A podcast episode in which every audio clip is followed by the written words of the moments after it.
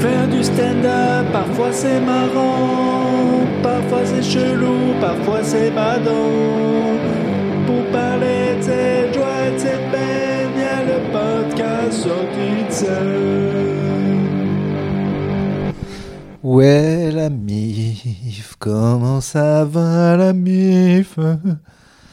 Comment allez-vous? Est-ce que après la première chanson, vous en vouliez une deuxième? Je ne crois pas. Euh, sortie de scène double, désolé, j'en fais de temps en temps là, mais c'est parce que j'avais pas envie de travailler un dimanche. Le dimanche, c'est sacré. Dans ma religion, le glandisme, où ça fait vraiment rien quand il faut vraiment rien faire. C'est mon Dieu, moi-même, qui me prescrit ça. Alors, de toute façon, euh, je voulais un petit peu coupler parce que c'était deux fois la même chose. Samedi soir, MC au Sarfati. Dimanche soir, MC au Sarfati. Ma vie est un éternel recommencement. Heureusement qu'elle est trop bien. Euh, J'ai eu un petit moment d'ailleurs il n'y a pas longtemps, effectivement, de me dire mais putain, mais je suis comique, quoi. Je suis. C'est quoi ton métier? Comique. Voilà, on peut le dire maintenant. C'est officiel. J'étais déjà très fier d'être euh, directeur de création artistique chez Topito, même si je n'aimais pas dire direction de créateur. Ah, voilà, je ne vais pas le redire. Euh, ce qui était chiant, c'était tu fais quoi dans la vie? En fait, je fais des vidéos, mais enfin. en fait, j'étais. euh, je travaille pour un site. Tu connais Topito? Et alors, moi, voilà, moi, c'était long. Comique, ça va plus vite, quoi. Et ça, pour un souci d'efficacité. Mais c'est vrai que j'ai eu un petit moment en m'endormant en me disant Hé mec, c'est quand même vraiment bien. Bon, suivi de la panique de Ouais, mais là, pour l'instant, tu du travail, mais dans trois mois, est-ce que t'en auras? Et dans six mois, est-ce que t'en auras? Et dans un an, est-ce que t'en auras? Faut que tu mettes de l'argent de côté, il n'y a rien qui va dans ta vie. Bon, voilà. Mais au final, tout le monde l'a. Donc, euh, j'ai vu une vidéo de Jim Carrey qui explique que il a décidé d'être comique quand il a vu que son père, qui lui voulait être comique, a décidé d'être rassureur parce qu'il avait des enfants et il s'est quand même fait virer et il a été dans la merde et tout. Et Jim Carrey, il a vécu ça et il s'est dit bon, si même au plan de secours on peut échouer, autant essayer d'échouer dans ce qu'on aime déjà bien. Pas mal, hein? Pas mal cette petite quote là. Hop, on commence lundi matin, petite quote du mec, euh, un petit peu motivation. Beaucoup trop de trucs de motivation en ce moment hein, sur euh, internet, hein, on peut le dire. Je sais pas si c'est moi, j'ai regardé un ou deux et on m'en propose 10 000. Mais faut peut-être arrêter. hein. En fait, je pense que tous les une vidéo de gars à qui on a dit tu vas jamais y arriver et j'y suis arrivé, petite musique au piano, euh, ok.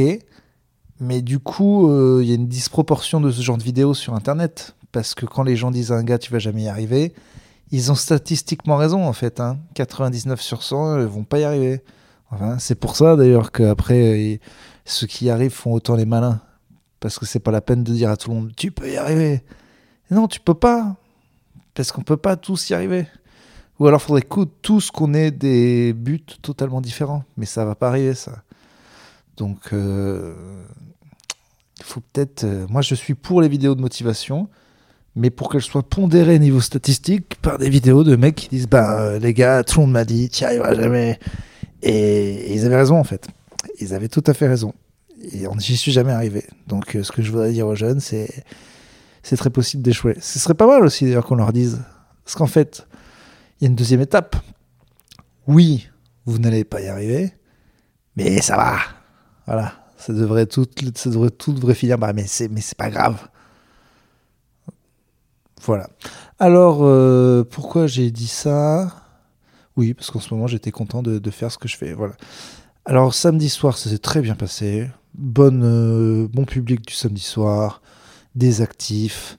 Ils sont là. J'ai vu ma première vieille au Sarfati. D'habitude, on n'en voit pas. Je l'ai pas dit.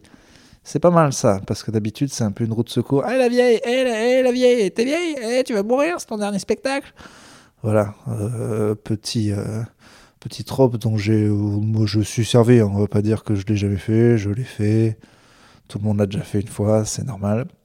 Et alors, je crois que j'ai revu cette vieille hier. Alors peut-être je suis fou, je suis dans un film américain je suis suivi par un fantôme d'une vieille, ou c'était deux fois la même vieille, ou toutes les vieilles se ressemblent. Bon, on était sur la vieille typique. 1m27, petite lunette de vieille, cheveux gris de vieille, petite voix. Ah, c'était trop sympathique, jeune homme. De vieille, vieillasse de merde, là, va faire tes confiotes et ferme ta gueule. Non, ouais, elle était très, très gentille. Enfin, elle très gentille. Elle avait l'air très gentille. Ça se trouve, elle très raciste et tout. Je je l'ai, pas entendu parler. Parce que j'aime pas quand les vieilles parlent avec leur vieille voix de vieille, là. Excusez-moi. Euh, ça m'a toujours fait rire, les vieux. Vous le savez si vous êtes allé voir mon spectacle ou vous connaissez. J'ai un truc. euh, je supporte pas la déférence qu'on fait aux personnes âgées. Et ce, depuis tout petit. À partir du moment où j'ai compris que quelqu'un de plus de 30 ans que moi pouvait être potentiellement beaucoup plus con, j'ai tout de suite arrêté ce, cette espèce de réflexe de il faut euh, être euh, gentil et tolérant avec les gens plus vieux que nous. Pas du tout. Pas du tout.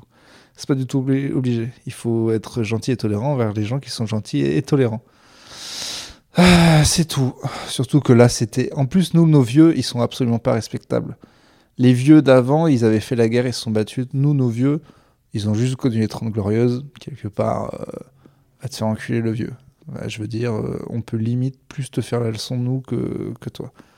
Les, vrais vieux de la guerre, re- respect, un peu relou, mais respect. Mais les vieux que nous, on a eus, tais-toi.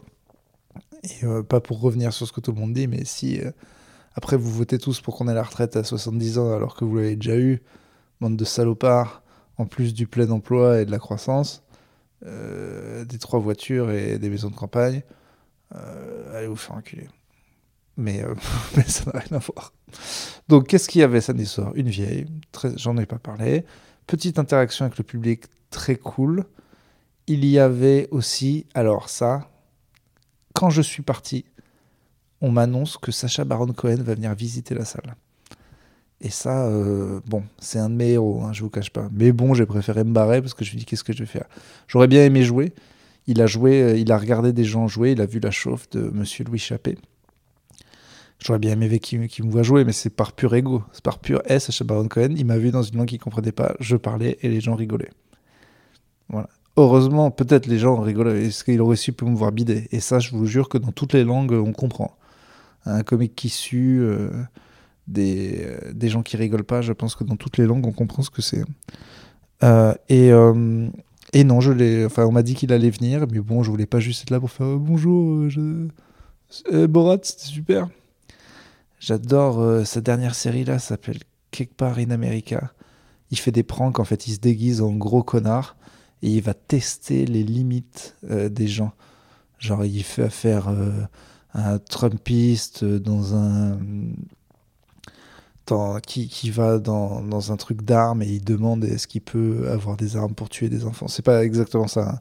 Mais en gros, à chaque fois, il se déguise en gars et il va voir des gens de la vraie vie et il essaie de voir leurs limites. Si à un moment, les mecs euh, euh, disent non, mais là, arrête. Genre, il va voir une fille qui vend de l'art et il dit que lui, c'est un ex-prisonnier et qui peint avec sa merde. Et, euh, et, et tu te dis, euh, euh, c'est une grosse connasse de d'art dealer, elle va, va faire ah ouais, c'est vachement intéressant et tout. Et c'est exactement ce qu'elle fait. C'est-à-dire qu'à chaque fois qu'on pense comme un cliché de quelqu'un, c'est exactement ce qu'elle fait. Et en plus, il en fait des caisses, des caisses, des caisses. Et tu, c'est très très flippant.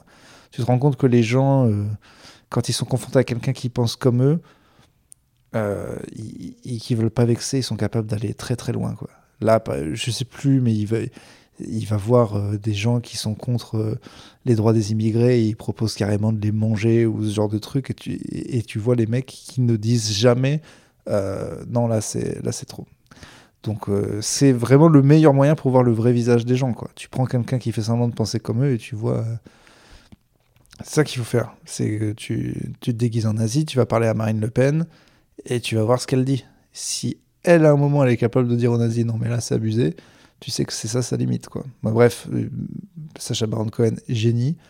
Mais bon, ça, euh, pour avoir rencontré pas mal de mes héros, si c'est pas dans une situation où on va travailler tous les deux et considérer d'égal à égal, ou euh, je l'ai fait beaucoup en interview par exemple, ça, ça peut être pas mal, mais bon, t'es quand même toujours ramené au fait que t'es un.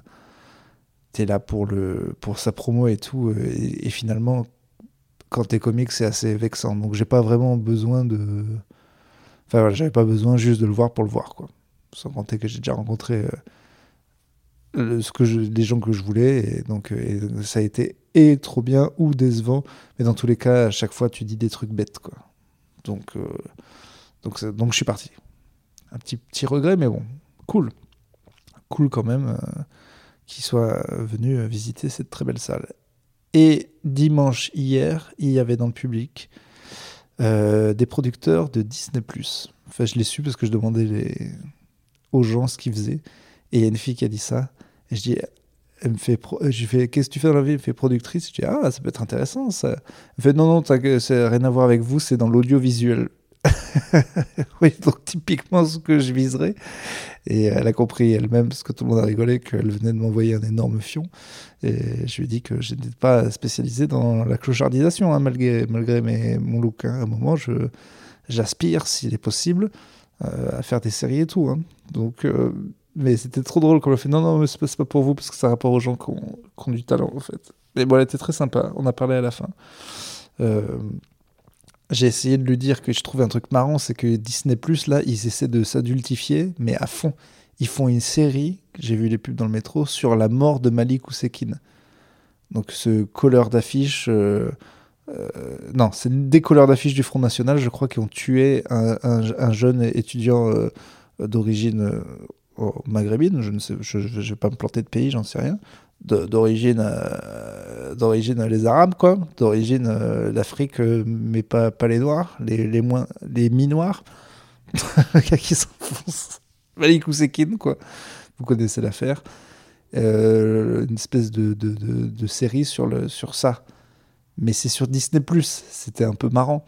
Bref j'en ai parlé et ça n'a pas fait marrer les gens. Ni elle je me suis un petit peu enfoncé et tout. Mais je trouve ça quand même assez hilarant que que Disney qui veulent se diversifier. Disney, quoi. Tic et tac, euh, euh, It's a small, small world. Là, la, la mort, euh, le fait divers sur une mort dans les années 80 en France, c'est quand même très. On est vraiment passé de Disney à France 3 très très vite. Et la série sera peut-être super, je, je la regarderai. Il y a Cadmerade parce que c'est une fiction sur la politique en France et que du coup c'est obligatoire.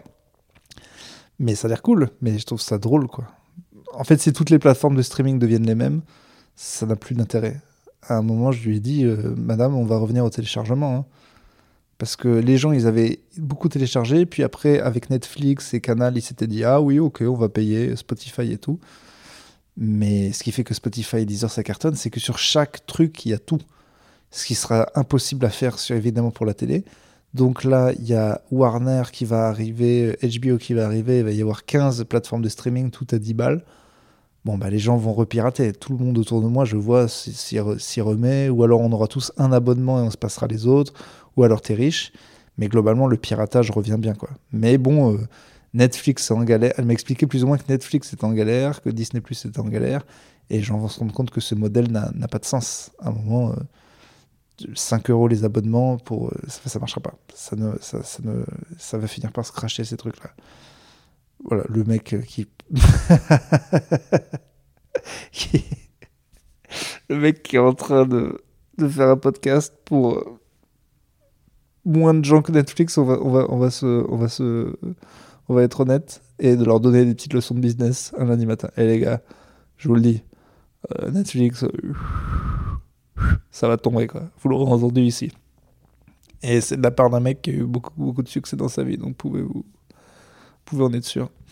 Voilà, écoutez, ce soir, Topito Comedy Night au point virgule, je vous referai un petit, un petit report. Et puis, euh, et puis continuez d'écouter, de partager, d'en parler à des gens. Si vous avez passé un bon moment, hein, voilà, si vous avez passé un mauvais moment, bah, euh, bah écoutez quand même, parce que vous n'avez rien d'autre à faire dans votre vie de merde, de vieille de merde. Je suis sûr que j'ai que des vieilles qui m'écoutent. C'est pour ça que j'ai pas de commentaires et tout. J'ai des écoutes, j'ai des likes, mais j'ai pas de. On like, la vieille, tu partages, tu commentes, voilà. Tu sors, de ton petit chez toi, tu vas faire tes petites courses à une heure ou voilà. Où là, il n'y a personne, tu vas là, lundi à 8h. Pas la peine de faire chier les gens un samedi après, la vieille. Oui, mais j'ai besoin de contact et je suis seul. On s'en fout, on s'en fout, la vieille.